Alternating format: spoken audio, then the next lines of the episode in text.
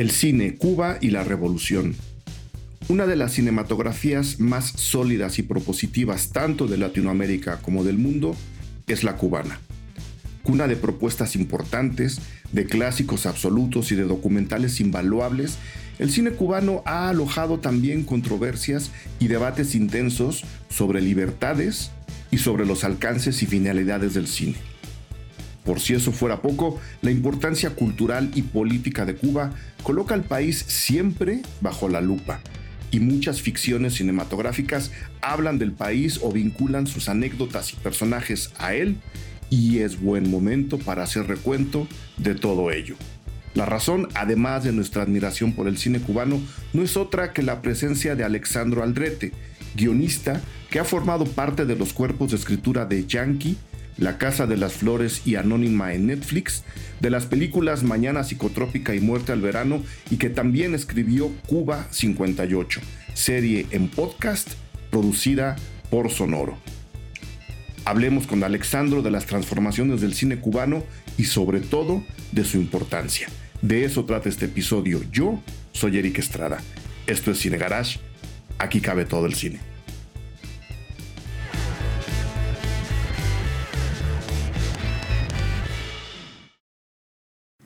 Alexandro Aldrete, mil gracias por aceptar esta plática en los micrófonos eh, Cine Garage. Bienvenido. Eh, sábete incluido, ¿no? Estamos, estamos aquí en un, en un podcast libre y democrático, entonces nos da mucho gusto tenerte como, como invitado. Eh, pues antes que nada, con, con, el pretexto del, del, podcast Cuba 58. Entonces, mil gracias por estar aquí con nosotros. No, bueno, gracias por recibirme eh, y un gusto estar aquí cotorreando. Muy bien, pues vamos a cotorrear de Cuba 58. Primero, ¿de qué va el podcast? ¿Cómo, ¿Cómo arranca la idea? Cuéntanos tantito para que la gente tenga un poco identificado el trabajo depositado allá y hacia dónde se enfocó, Alexandro. Sí, hace yo creo que como un año y medio. Eh, yo estaba haciendo otro proyecto para Sonoro, eh, Muerte Súbita se llama, y eh, me, hablaron, me propusieron esta idea de esta historia. Ellos ya tenían algo más o menos, pues ahí desarrollado, una hojita de cómo veían esta historia que era verídica sobre una carrera de autos en, en La Habana justo antes del como del estallido de la revolución cubana, ¿no? Una carrera de autos que era un gran evento para el régimen de Batista, un evento donde iba todo el mundo, este, había prensa, había el ojo del mundo puesto sobre La Habana en esos días. Y justo... Pues un poco lo que pasa ahora con la Fórmula 1 en general, ¿no? Que es como un, foco de atracción para mil cosas. Sí, y en ese momento eh, los rebeldes liderados por Fidel Castro, secuestran a uno de los pilotos argentino y se lo llevan y piden rescate como una manera de protesta. Entonces, eh, esa era como la premisa de la historia en un inicio. Eh, y a partir de ahí fue como, bueno, ¿qué hacemos con esto? Y cómo lo convertimos en una historia de, ya no recuerdo cuántos episodios eran, pero cómo contamos esto y qué, y qué sí decidimos este, contar. Ok, ¿y qué decidieron contar? Porque este, viniendo todo de un hecho real, eh, centrados en un evento fundamental para la segunda mitad del siglo XX, como es el, triunfo de la Revolución cubana y las transformaciones que luego tuvo la propia este, revolución, pues no sé cómo centraron el, el ojo o el foco, porque teniendo algo tan a, donde se puede aproximar algo alguien de tantos ángulos como es en sí la historia, pero en este caso este, el, el estallido y el triunfo de la revolución cubana, había que centrarse en algo muy peculiar. No sé cuál fue esa decisión. Pues sí, o sea, lo primero que pasó fue que yo, yo pensé que era comedia, ¿no? En un inicio se me hizo muy gracioso que...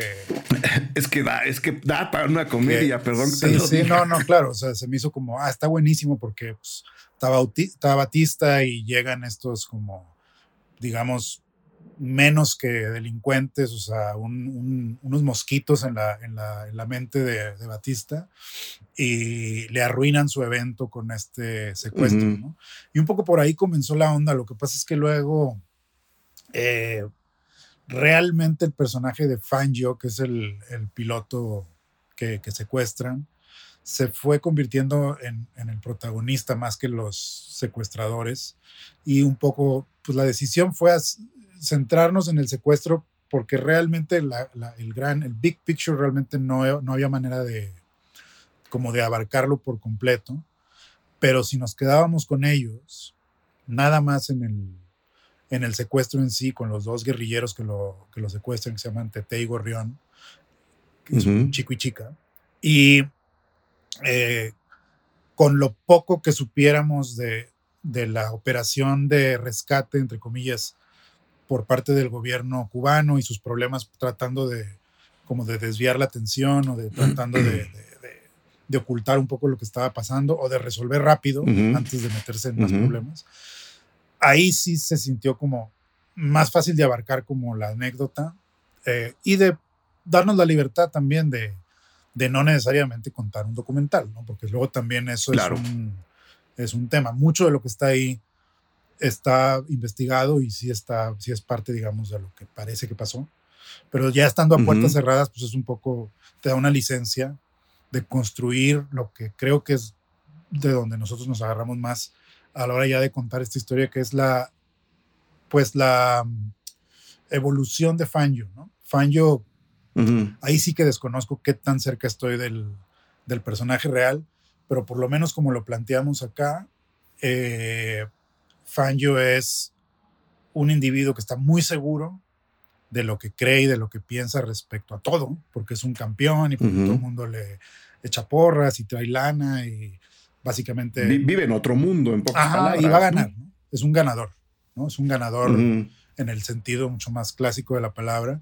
Entonces tiene opiniones respecto a lo que significa una rebelión y, y como protestar contra el gobierno y así. Y eh, el arco que se trató de hacer, ¿no? Es como alguien que está muy seguro de una opinión a alguien que comienza a dudar de sus propias eh, ideas y a tener un poquito de, como de darle un poquito del beneficio de la duda a los secuestradores. No tanto que se haga su amigo, aunque está planteado un poco que, que hay momentos de empatía entre los secuestradores y él, pero más bien ideológicamente de alguien que, que, se, que aprende algo, ¿no? Porque si no sería nada más. Que, que, ve un ángulo diferente. porque si no sería solo como alguien que pues, es secuestrado y luego es liberado o logra liberarse. Sí, acaba, en lugar de hacer una película que podría protagonizar Mel Gibson, que sería eso, ¿no? rescatar al secuestrado, hay que darle un, un, cambio interesante, no solo al personaje, sino a la propia historia que estás contando. Me llama la atención que decías, sí investigamos, pero hay otras cosas que hay que suponer. Eh, y bueno, ahora vamos al lado de la investigación, pero ¿hay material hemerográfico sobre este hecho? O sea, ¿qué decían los periódicos? Porque a ver, la revolución cubana triunfa el 1 de enero del 59, pero viene de bastante tiempo atrás, o sea, eh, el 26 de julio y todo aquello, y los periódicos estaban hablando de eso. Entonces, no sé el secuestro en un país tan raro como era Cuba en, los años 50, cómo se trataba y si ese material existe, cómo llegaron a él, si es que, si es que llegaron a él. Pues eh, así como hemerográfico, no. Lo que hay, hay como crónicas por ahí en internet. Tampoco fue una investigación muy exhaustiva porque en realidad el, la anécdota daba como para construir por, por mi lado por sí sola, sí. Porque en realidad yo lo que veía era más bien como, claro, en Cuba lo van a tratar de encubrir el asunto, la prensa es totalmente controlada por el gobierno de, de Batista. Eh, hay una cosa que sucede eh, en, el podcast que es como, hay un locutor de radio que está constantemente este, como dando updates de lo que está pasando y se usó ese recurso como para, no nada más para contar cosas y, y como poner al público en lo que, o sea, como darle al público la información que necesita, sino también para poner enfrente como el control que ejercía la, los medios sobre la historia eh, dentro de Cuba. Fuera de Cuba no sucede en el, en, el, en el podcast, lo que tenemos es que Estados Unidos, pues como que se le levanta la ceja, ¿no? Como de qué onda, qué está pasando y tratan de, meterse a, controlar la situación y hay una resistencia en un inicio, pues muy normal, ¿no? Estados Unidos siempre cuando puede va y interviene.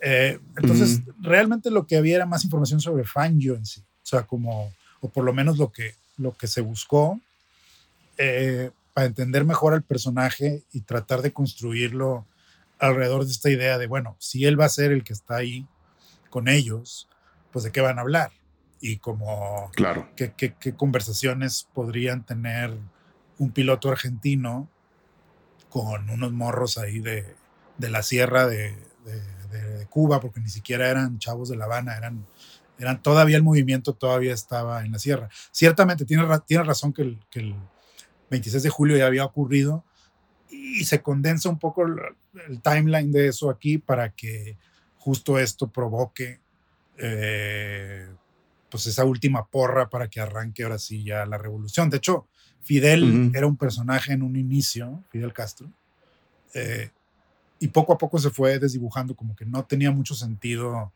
que él interviniera todavía, porque él estaba ya en la sierra eh, planeando el ataque máximo y, lo que estábamos nosotros viviendo o narrando era era algo diferente. Pues, un escondite en un lugar ahí en La Habana, quién sabe dónde, como unos güeyes ahí solos, incomunicados, este, y eso le daba también pues, más emoción, creo, al, al, relato, el no, el no estar seguros ellos de qué onda con el movimiento por fuera, qué está pasando afuera de lo que están pasando con ellos. Claro, que, era un poco además la sensación de La Habana misma, ¿no? Pues quién sabe qué está pasando en la sierra, ¿no? Entonces ahí está, ahí está, creo que el punto interesante del, podcast. Este, y luego, eh, pues no, no sé cuál sea también tu vínculo con el, con el cine cubano, con las producciones audiovisuales eh, cubanas, porque Cuba, y lo decía yo, lo digo yo en la entrada de este podcast, eh, tiene un peso cultural gigantesco en Latinoamérica.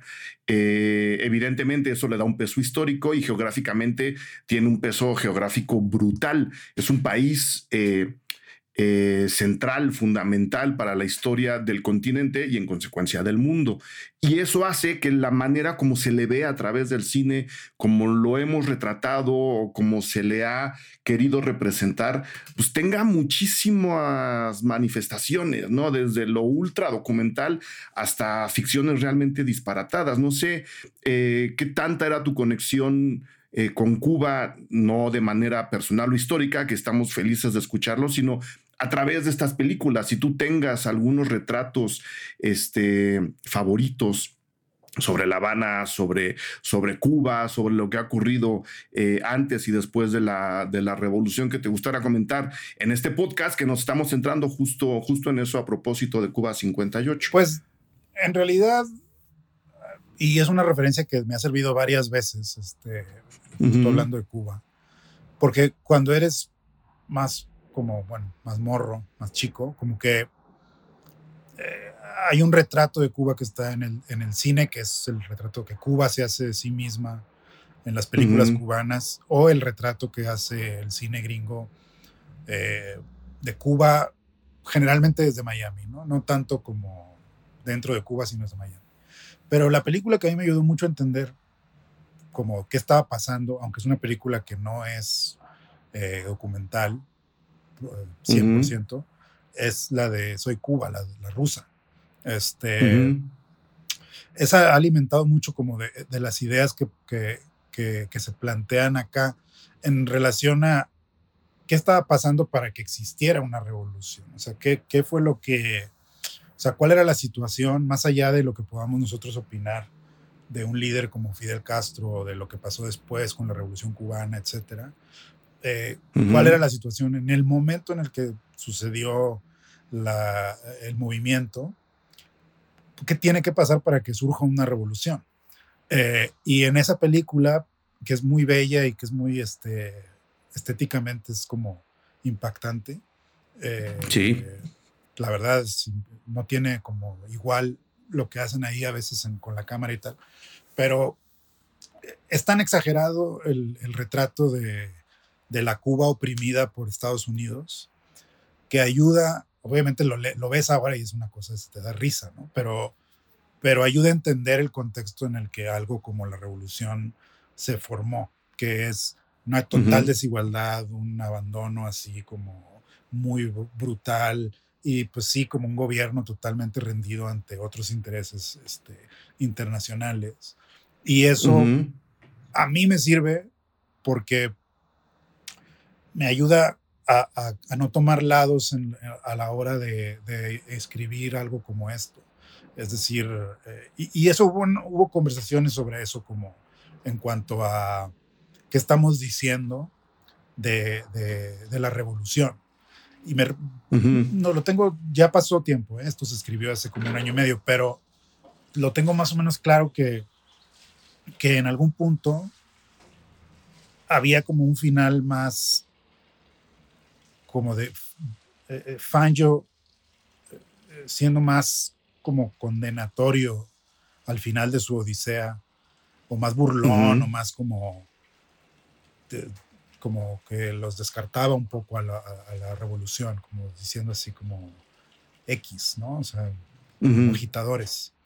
Eh, y eso yo lo peleé un poco porque para mí entonces el personaje no aprendía nada ni cambiaba nada, porque eso es lo que él pudiera haber dicho desde el principio de la serie. Claro. Entonces, eh, el, que tuviera una opinión más mesurada, no tampoco que se volviera este socialista. Sí, que, no agarrara el rifle y se subiera a la sierra, ¿no? sí, no, no era danza con lobos. Sí, no. Pero por lo menos que sí hubiera un poco más de mesura.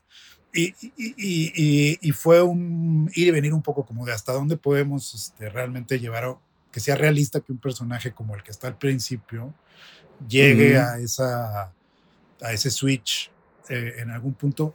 Y creo que es, al introducir estos ejemplos de, Soy Cuba dentro de la narrativa de acá, cuando vamos con los vecinos y un poco se, se, cuentan, eh, Teteo, uno de los dos chavos, cuenta un par de cosas como para darle voz a esa parte y que no sea nada más como unos locos ahí secuestrando y queriendo, claro. este, pues nada, arruinar un evento internacional, sino que se entendiera un poco de dónde viene esta, esta necesidad. O sea, hasta donde yo sé, yo nunca fue a ningún campo eh, de, de, ningún escondite de, guerrilleros en la selva, pero acá hay, una, hay una secuencia así, un poco para entrar en ese mundo y, retratarlo desde la óptica de él. Darnos, darnos una vista. Este, y, es interesante, ¿no? Que, que, hayan tomado como contrarreferencia, como como para que Fangio no se quede con su propio punto de vista, que hasta cierto punto habría parecido incluso propaganda, ¿no? Propaganda en contra de la revolución. Eh, pudo, pudo haberse caído así si se hubieran quedado con eso para encontrar el punto medio es más interesante que, sea, que por lo menos tú hayas tenido la referencia de, Soy Cuba, una película que se hace en el 64, es decir, con, con, el, con el ICAIC recién, recién fundado. El ICAIC, para la gente que nos, que nos escucha, pues es uno de los principales... Eh, e institutos que la revolución y, por orden directa de Fidel Castro funda una vez que consiguen este, sacar a, Batista del país. Es el Instituto Cubano de Arte e Industria Cinematográfica. Y con lo que decía yo hace rato, en las transformaciones de la revolución, la revolución se va acercando cada vez más a la Unión Soviética en colaboración con, con la Unión Soviética de esos, de esos años que ya habían aceptado, ejercitado y fortalecido el músculo de su cine para su propia propaganda.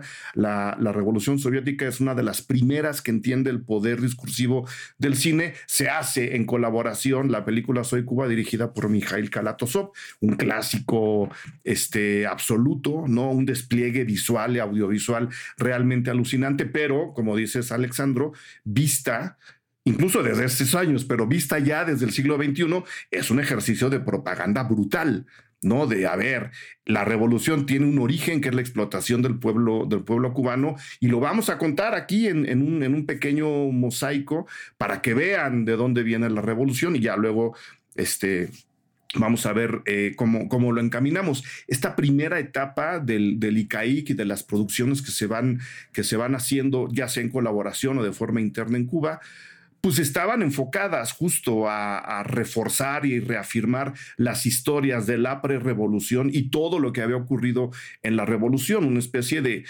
serie, ¿no? En sí misma para decirle a la gente cómo había operado este Fidel y su, y su gente para poder liberar a Cuba de las, de las garras de, de Fulgencio Batista. Este, una película completamente recomendable. Antes se podía ver en YouTube, ¿no? Luego, luego los, los rusos la bajaron. Justo poquito antes de la guerra empezaron a bajar cosas de YouTube los rusos. Eso es un fenómeno que habría, habría que, que investigar, Alexandro. Yo tengo otra, otra película que hace más o menos lo mismo que acabas de decir, ¿no? Exagerar un poco, obviar, le vamos a llamar, la situación de, del pueblo cubano eh, previo a la revolución y que viene de Hollywood. Y eso se me hace un fenómeno bien interesante porque sin que Coppola, sin que Francis Ford Coppola sea una persona abiertamente de, izquierdas, este, no es de derechas tampoco, ¿no? Eh, a la hora en que lleva a su padrino a Cuba, ¿no? En, la segunda película de, del padrino, el retrato que vemos a través de sus personajes es un poco ese. ¿No? El de gente muy empobrecida, el de las calles completamente este, destrozadas, y por el otro lado, un poco, un poco contraponiendo, y por eso pongo el ejemplo aquí inmediatamente después del tuyo, eh, una Cuba en donde Batista está asociado, pues como era, ¿no? Creo que, creo que ahí, ahí no podemos negar los datos de la historia. Un, un presidente completamente asociado en todos los sentidos con las grandes empresas americanas, en vínculo con la mafia americana también, ¿no? Entonces Coppola como que nos da este otro lado de, sí, había una explotación, sí, venía una revolución bajando de las montañas, pero ojo, el, el gobierno tampoco estaba haciendo mucho como para ayudar a la gente. Entonces yo recomendaría una función doble, si es que encuentran Soy Cuba, de ver El Padrino, que además es una película alucinante, con Soy Cuba, que no deja de ser impresionante también, como para tener estos dos lados que sin ser, sin que embonen al 100%, pueden darnos una idea de la del entorno en el que se desarrolla la historia, la historia que escribiste, Alexandro.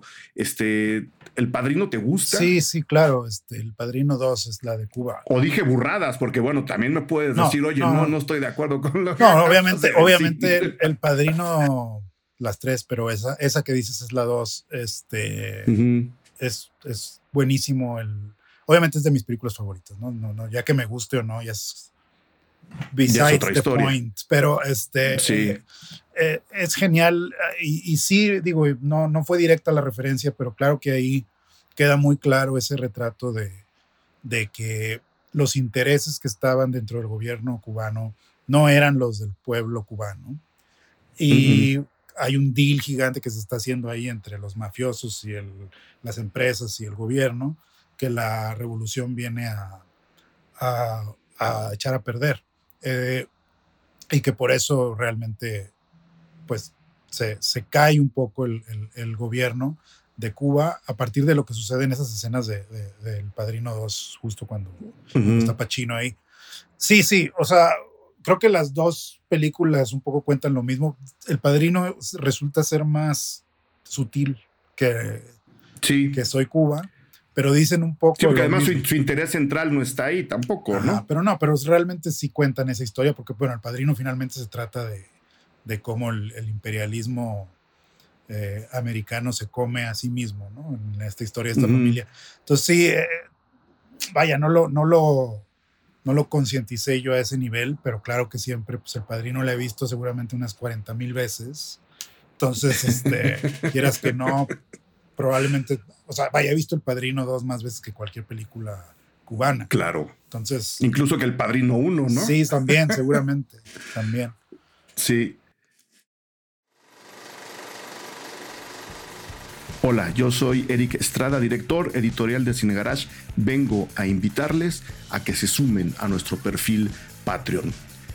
Al hacerlo, ustedes contribuyen con una muy pequeña cantidad que se convierte en elemental en pilar fundamental de la producción de estos podcasts y de todo el proyecto Cine Garage, del que ustedes comienzan a formar parte y a través de ese perfil Patreon disfrutan de una ya muy larga serie de contenidos exclusivos que semana a semana, día a día van creciendo todavía más y que van desde críticas de cine a estrenos en salas y en streaming hasta cobertura de festivales, además de actividades que tenemos entre la gente que estamos dentro del perfil, entradas al cine y descuentos a nuestros cursos y talleres. Inscríbanse www.patreon.com diagonal cinegarage y comiencen a disfrutar de este contenido exclusivo. En esta ocasión, mil gracias a Augusto Rodríguez, Héctor As, Rosalinda Ortiz, Alma Macé, Agustín Hernández, Mauricio Acevedo, Fito Valdés, Álvaro Valdés, Luis Carlos, San Juan Pérez, Ana Tamayo, ellos, ellas ya son parte del perfil Cine Garage. Vengan, les estamos esperando. www.patreon.com diagonal Cine Garage.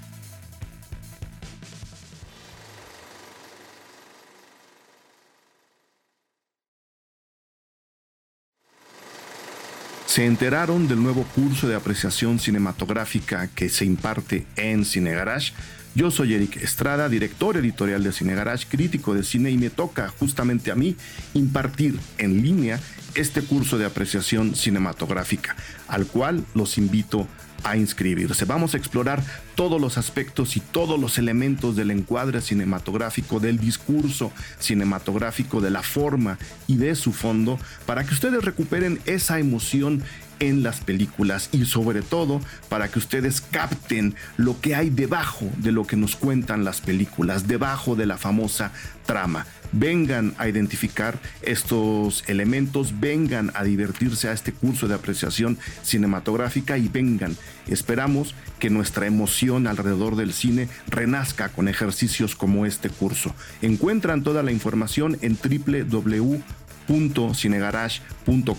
o escribiendo directamente al correo electrónico joaquín.cinegarage.com. El curso está abierto a todo mundo en cualquier parte del planeta. Apreciación cinematográfica en línea, ahí les espero, ahí nos vemos, ahí nos vamos a divertir.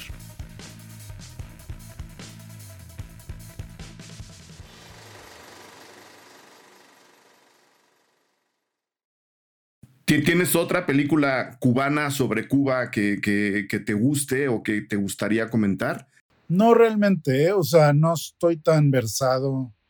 Eh, digo que vampiros en La Habana y así vamos a empezar a decir las que, las que, las que hemos visto, pero en realidad el, retrato más como eh, ahí en el piso que yo he visto de, Cuba, a pesar de que es muy estilizado, es el de Soy Cuba, porque las películas que son tipo Memorias de su desarrollo y, o sea, las películas como más emblemáticas de, de ya el cine revolucionario, este, Pues el, tema es que tratan de otras cosas. en realidad, este, ya más bien es otro tipo de, problemáticas. Ya no están. Memoria de su desarrollo es como una película de alguien que ya pasó por ahí y, ya vivió la revolución y ya está viviendo como la post-revolución, que eso es algo que yo un poco abogaba de cuando había estas discusiones de qué onda con Fangio, por qué ahora es amigo de los secuestradores. Yo decía, bueno, uno es que sí se hace amigo, en la historia verídica sí, sí termina con una onda como medio de buena onda con ellos. Y lo otro es que ahora en el 2020, 21, 22, hasta 2010 si quieres, 2000 si quieres, hay otra perspectiva sobre la revolución y, Fidel Castro de la que había en 1965.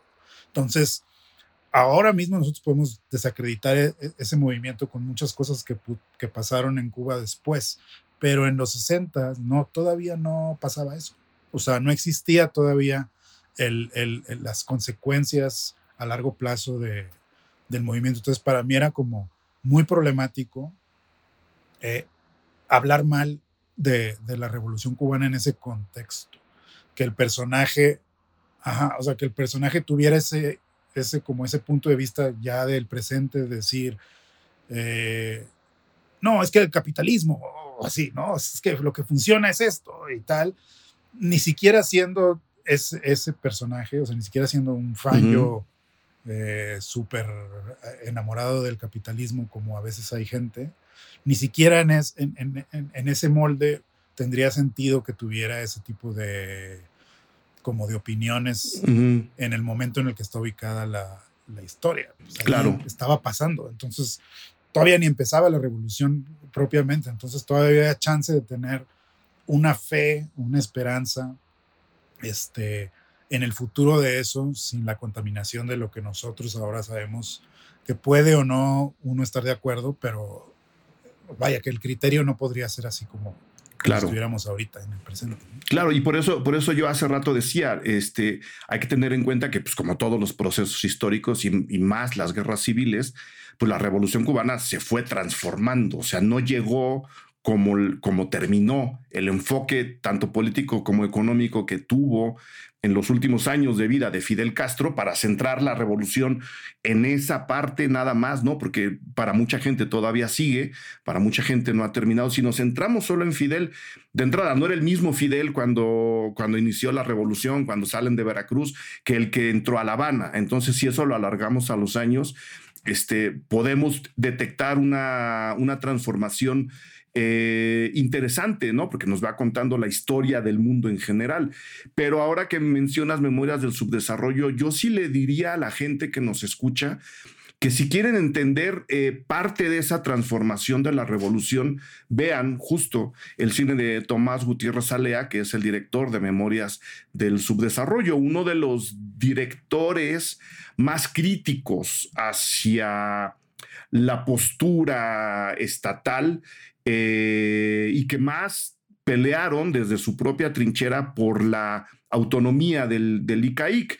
Yo lo decía hace rato, se funda el, instituto, este, el, Instituto eh, Cubano de Arte e Industria Cinematográfica, eh, y se funda justo para eso, ¿no? Para acabar de consolidar la ideología de la revolución cubana, que luego evidentemente se transforma. Gutiérrez Alea fue uno de los, eh, de los personajes que estuvieron involucrados en el instituto desde un principio, pero que no por eso dejó de tener una visión crítica sobre la conducción del cine y en consecuencia sobre, sobre la revolución misma. ¿no? Eh, y Memorias del Subdesarrollo es una, es una película eh, bastante crítica hacia, hacia el sistema este, que viene después de una película que a mí me parece realmente alucinante también, que es La muerte de un burócrata, ¿no? Es una, es una dupla de películas que nos hacen ver lo que no está bien después de la revolución desde un punto de vista muy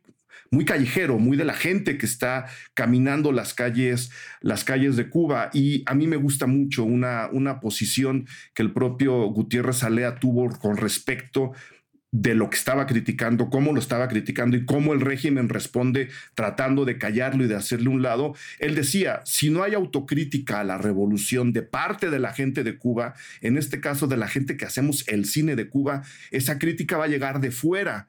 Y esa crítica desde fuera no va a estar fundada y puede ser mucho más peligrosa que la que hacemos aquí adentro. Y en consecuencia, sus películas se convierten en una especie de, de mapa Evidentemente, para entender al cine cubano, es un director hasta cierto punto prolífico y también las transformaciones de la, de la, eh, de la revolución cubana.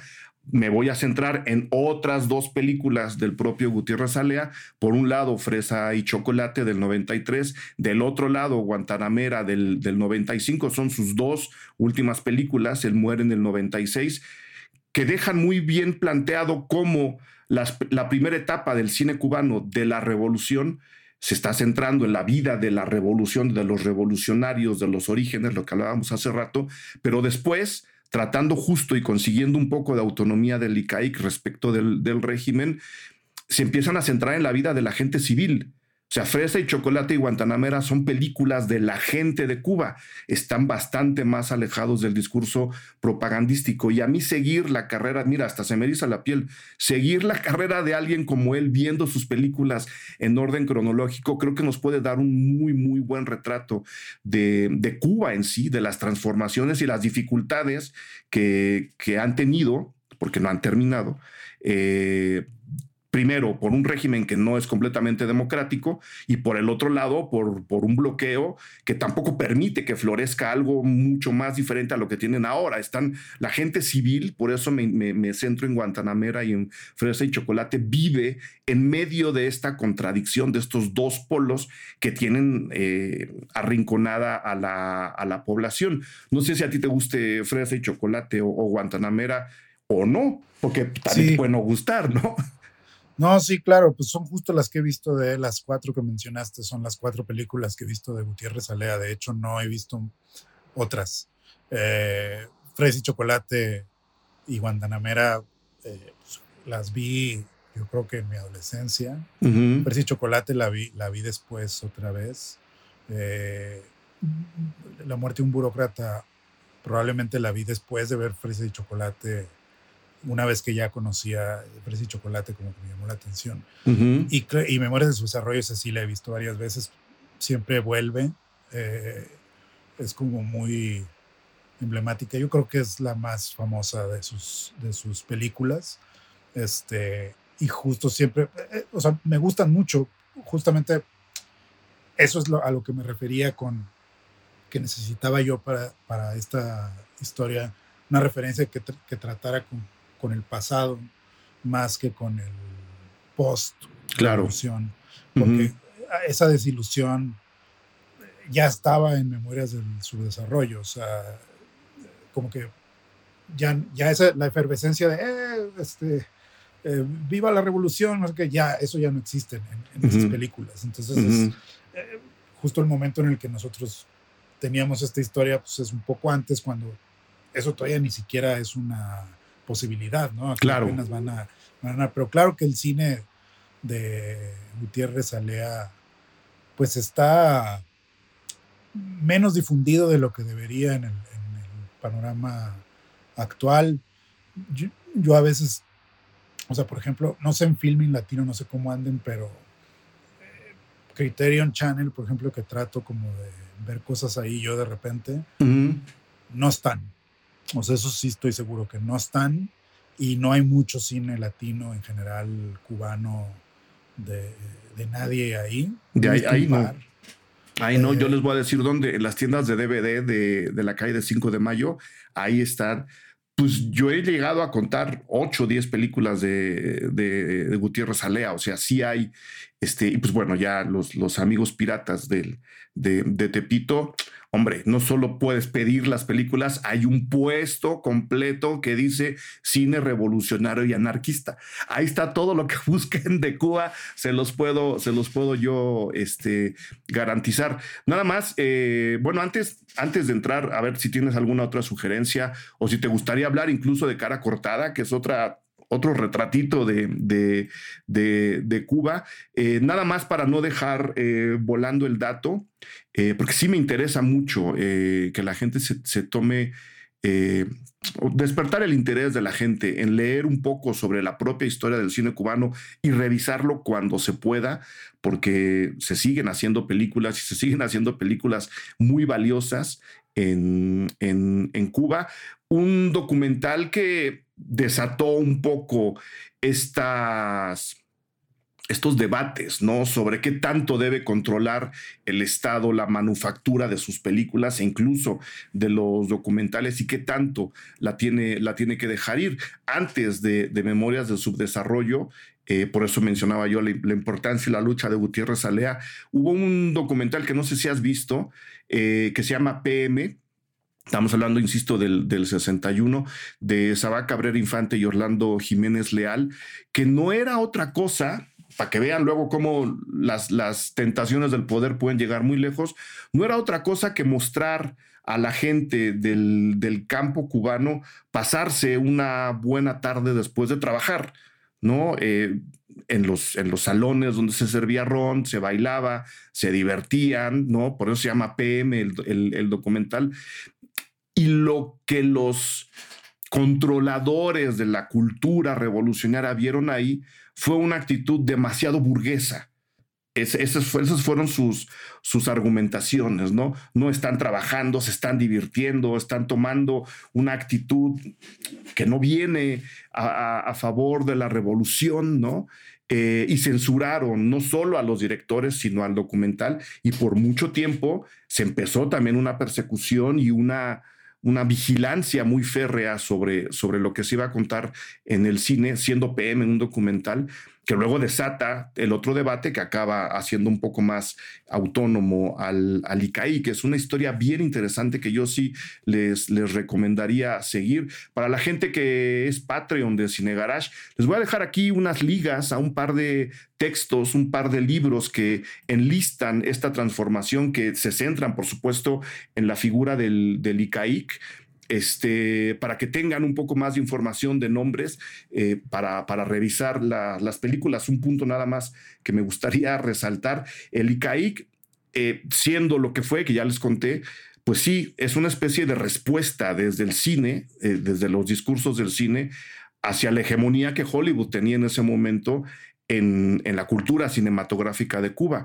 Pero hay un par de renglones eh, a la hora de hacer, digamos, el racional, le voy a llamar así, del ICAIC, en la que también dicen, nos tenemos que sacudir, sí, toda esta hegemonía de Estados Unidos, pero también la de México. O sea, el cine mexicano también era muy pesado en esos años y la idea era decir, sacar a la propia cultura cubana desde la cultura cubana, en este caso a través del cine. O sea, el cine mexicano también, también les pesaba y eso se me hace algo bien, bien peculiar. Este, ¿Alguna otra película, Alexandro, opinión de las burradas que acabo de pues, decir? Yo, primero, a ver, me voy por partes de lo que acabas de decir porque es un tema que está, que me interesa también. Eh, porque ese debate existe aquí también sobre qué tan válido es que el gobierno financie el cine, eh, lo cual es una discusión que a mí me sorprende que exista, pero existe, pues. Y eh, hay como esta opinión de que pues, el gobierno no tiene por qué. El gobierno no tiene por qué financiar nada básicamente si tus películas o si tu arte no, no jala económicamente, pues entonces no tiene por qué existir. Y, y entonces ni, ni pidas, ¿no? O sea, hay, un, lado del debate. El otro lado del debate es como ve lo que financian, ¿no? Sí. Es como siempre sacan a Derbez y a estas películas. Sí, siempre el ejemplo es ese, sí. El ejemplo siempre es Derbez y, y, Chaparro. Y, y todo esto y es como ve, ve, lo que financian cuando los dejas. Y las dos cosas es como, bueno, la, primera es una falacia, es como, ¿de qué estás hablando? obviamente que el gobierno tiene la obligación de cuidar sus, sus, artes ¿no? y financiarlas. Y lo otro es, pues es parte también de, de, la labor del gobierno financiar una industria y, que, y, que, pueda funcionar por sí misma. Eh, vaya, que obviamente no queremos que, que, que Marty Gareda pida eficine para todas sus películas, porque si llega un punto en el que dices, oye, pero entonces a qué horas vas a tú de que este, realmente la operación, en qué momento va a ser autosuficiente. Pero el, la contracara de eso es súper peligrosa, que es que no dependemos nada más del dinero privado. En el caso del cine mexicano ahorita lo que pasa es que llegó Netflix, llegó Amazon, llegó toda esta gente. Eh, hay mucho trabajo, como antes no existía, hay muchísima producción, todo se encareció, las películas cuestan mucho más, los, sueldos de todo el mundo son mucho más altos. Eh, y eso pues es muy padre realmente para todos nosotros. Tiene un lado muy bueno, sí. Nosotros no pensábamos que fuéramos a vivir de esto hace cinco años y de repente ya puedes. Pero lo que pasa luego es que reconfigura un poco la, la, la, labor o el, lugar que tiene un fondo estatal. Porque entonces sí te hace preguntarte, ok, eh, ¿qué películas no se están haciendo ahorita que Netflix no va a hacer o que Amazon no va a querer reproducir? Eh, ¿Y qué películas está el Estado eh, financiando por por cuestiones culturales, que se está quedando en medio. de eso. Esa es mi pregunta, porque yo soy justo el güey que hace ese tipo de. claro. No, y ese tipo de este películas de las que a mí me gusta hablar también, si es que, si es que esas vamos, ¿no? Eh, y es un poco lo que decía yo del ICAIC. Si no hablamos nosotros de esto, nadie más lo va a hacer. Entonces sí, se necesita que el Estado meta dinero y fomente la cultura, en este caso la cinematográfica, pero también es necesaria cierta autonomía para que tampoco nos digan que no podemos contar, porque lo que no podemos contar o no queremos contar ya lo está dando el capital de un lado. Ellos están contando las historias que saben que les van a redituar y que van a poder vender en dos meses para luego hacer otras probablemente muy parecidas. El Estado tiene que fomentar justo esa parte de en medio para que nosotros podamos contar eso otro que los demás no quieren contar. Y es un paralelismo para que haya, para que haya lo, que, mexicano. para que no nos pase lo que pasa en Estados Unidos. Sí. Que, que, que es como una industria gigantesca y es muy saludable y tiene muchas cosas pasando. Y hay cine independiente, o sea, existe todavía. sí o sea, todavía puedes juntar 5 millones de dólares independientemente y hacer una película, aunque luego pues ahí se quede, ¿no? Y no llegue realmente a ningún lugar, pero existen. Eh, pero lo que sucede en Estados Unidos está cañón, que es cuando ves una película independiente de verdad, este, que ocurre en algún, no sé, en Louisville, o en algún lugar así. En Alabama. Hay un, hay un shock, o sea, cuando ves eso, hay un shock de, ah, esto es Estados Unidos. O sea, ya no estás viendo la versión eh, estudio de, de, Estados Unidos, donde todo el mundo tiene depas chidos y todos viven en casas grandes y todo el mundo tiene carros nuevos. el barrio es de cierta o sea, como que cuando te lo muestran como realmente es, hay algo muy valioso que te hace este, como entender por qué vale la pena tener estas alternativas de financiamiento estatales, porque esas películas siempre tienen el museo de no sé qué, el fondo, unos fondos ahí que existen, que son bien poquitos, este, para que existan estas películas que son casi casi de hechas en la calle, eh, pero sirven un montón porque es el testimonio del país como realmente es. Eh, Sociológicamente tienen una, una, no solo un interés, sino una propuesta, ¿no? No, no, no, y eso se queda en la memoria, o sea, de nada te sirve eh, que la memoria cinematográfica sea toda de Amazon, toda de Netflix, porque es completamente, esas decisiones no tienen nada que ver con, con, mostrar la realidad o con mostrar el país como es, es una cosa muy rara, digo, desde donde yo he trabajado, es como la estética no obedece a nada más que a ciertas fórmulas raras que ellos tienen y que uno hay que, tiene que, adaptarse a ellas, pero no es lo mismo que agarrar la cámara y salir a la calle y filmar algo como, como que muestre como realmente es el país. Y en ese sentido, sí se pierde la memoria de lo que es donde vives cuando no existen estas opciones. Y en el caso de México, ese es, la, ese es el valor, digamos, de que exista una estructura, un aparato de financiamiento como lo tenemos. Claro. Es imperfecto, yo sé. Como, todo en la vida, ¿no? Este, eh, a mí nunca me lo han dado, entonces es imperfecto. Sí, no, no. este, pero a pesar de eso, hay, es súper valioso que exista porque, eh, o sea, y la discusión de si debe o no debe el gobierno poner dinero para esas cosas es como ni siquiera debería de... No, no, claro, por supuesto que debe. Mientras sea autónomo, como dices, o sea, mientras no sea que el papá está detrás de ti diciéndote qué temas eh, el gobierno de México debe de... Como, si están los grandes estudios, por ejemplo, ellos sí están atrás de ti diciéndote hasta aquí, ¿no? exactamente. Si no estuviera ahí yo, yo creo que ahí vale mucho la pena como esta discusión que es ongoing, que siempre va a seguir, eh, y, y, que pues sí, pues a, veces no está chido ver que, que, el dinero de los impuestos se fue a tal película, que la ves y dices, neta, no puede ser, pero para que exista la otra cara de la moneda, tenemos que tener ese, ese hermano incómodo ahí, ahí arriba haciendo de las suyas. Que acaba siendo también un retrato a su manera de, ese otro México, menos, de nuevo, con menos interés sociológico, pero una vez más, nos corresponde a nosotros como público apoyar un sistema que tenga esos dos lados, ver esos dos lados, evaluar esos dos lados y decidir qué tipo de cine queremos en el futuro. Pero para eso hay que primero tener los dos lados y luego verlos. Ir al cine a ver tanto lo que nos está dando eh, Derbez como lo que nos están dando cineastas que pueden ser más interesantes en un sentido, pero que tampoco están haciendo un retrato completamente redondo. Tenemos que tratar de abarcar como público todo lo posible para ir decidiendo qué cine queremos en el futuro. Y ahora no más falta eh, distribución. sí, entrando en el pantallas, distribución y exhibición.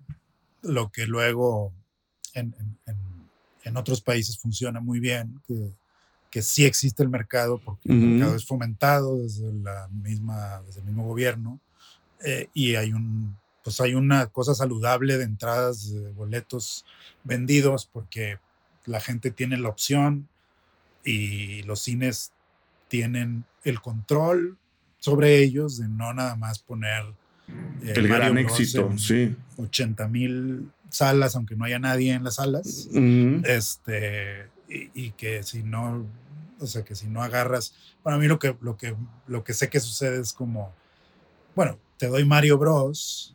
Porque es la película de ahora, sí. Te doy Mario Bros, pero agarra estas tres otras películas que nadie quiere ver, de Bruce Willis este, en sus últimas andadas y estas de Straight to Video, ponlas en el cine. Eh, si quieres Mario Bros, si no me llevo Mario Bros al, al, otro, a la otra cadena. Entonces, hay, eso nos quita a nosotros, a nosotros le digo yo como si yo tuviera ahorita la peli, pero quita el espacio sí, sí. Eh, a, la película mexicana o a la película no normal, la película rara. Este, no, o una, una cubana o una holandesa, ¿no? O una española, quítale esa pantalla. Y, creo, creo, que ahí la estructura del cine cubano tiene un acierto, hasta donde sé si hay una garantía de presencia del cine cubano en las salas cubanas, ¿no? O sea, sí está protegido ese espacio, este, y, su cine proporcionalmente hablando respecto a lo que vemos de Estados Unidos es 20 veces más interesante. Entonces, yo invitaría a la gente a ver más cine cubano. Repito, a los Patreons les voy a dejar aquí una lista de películas. Normalmente llega el cine cubano a muestras, a festivales, hay que verlo, creo que más allá de la cercanía cultural que es gigantesca entre México y Cuba, que es además equivalente a la geográfica, un vuelo entre la Ciudad de México y La Habana dura menos de dos horas, eh, creo que voltear a esa otra parte del continente, en particular a, la isla cubana, creo que nos, nos, beneficia a todos. Entonces, Alexandro, mil gracias por esta, por esta plática. ¿Algo más que quieras agregar sobre, sobre la serie, sobre ti, con, dónde te puede encontrar la gente, tienes redes sociales.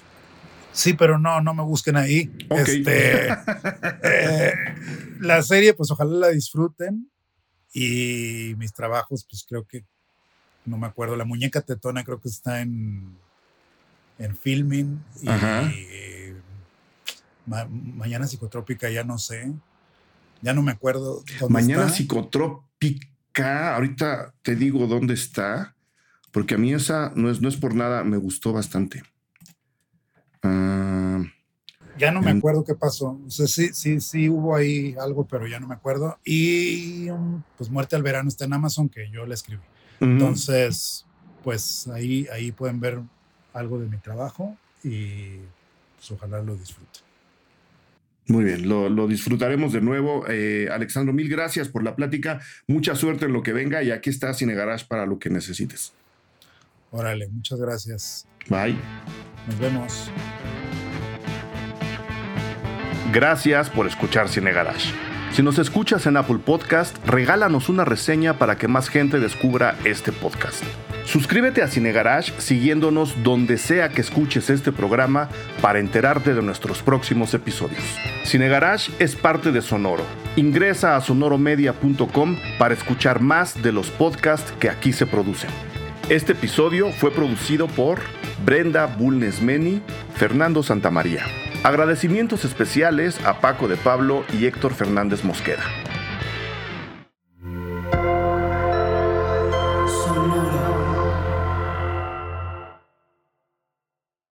Is Ryan here, and I have a question for you. What do you do when you win?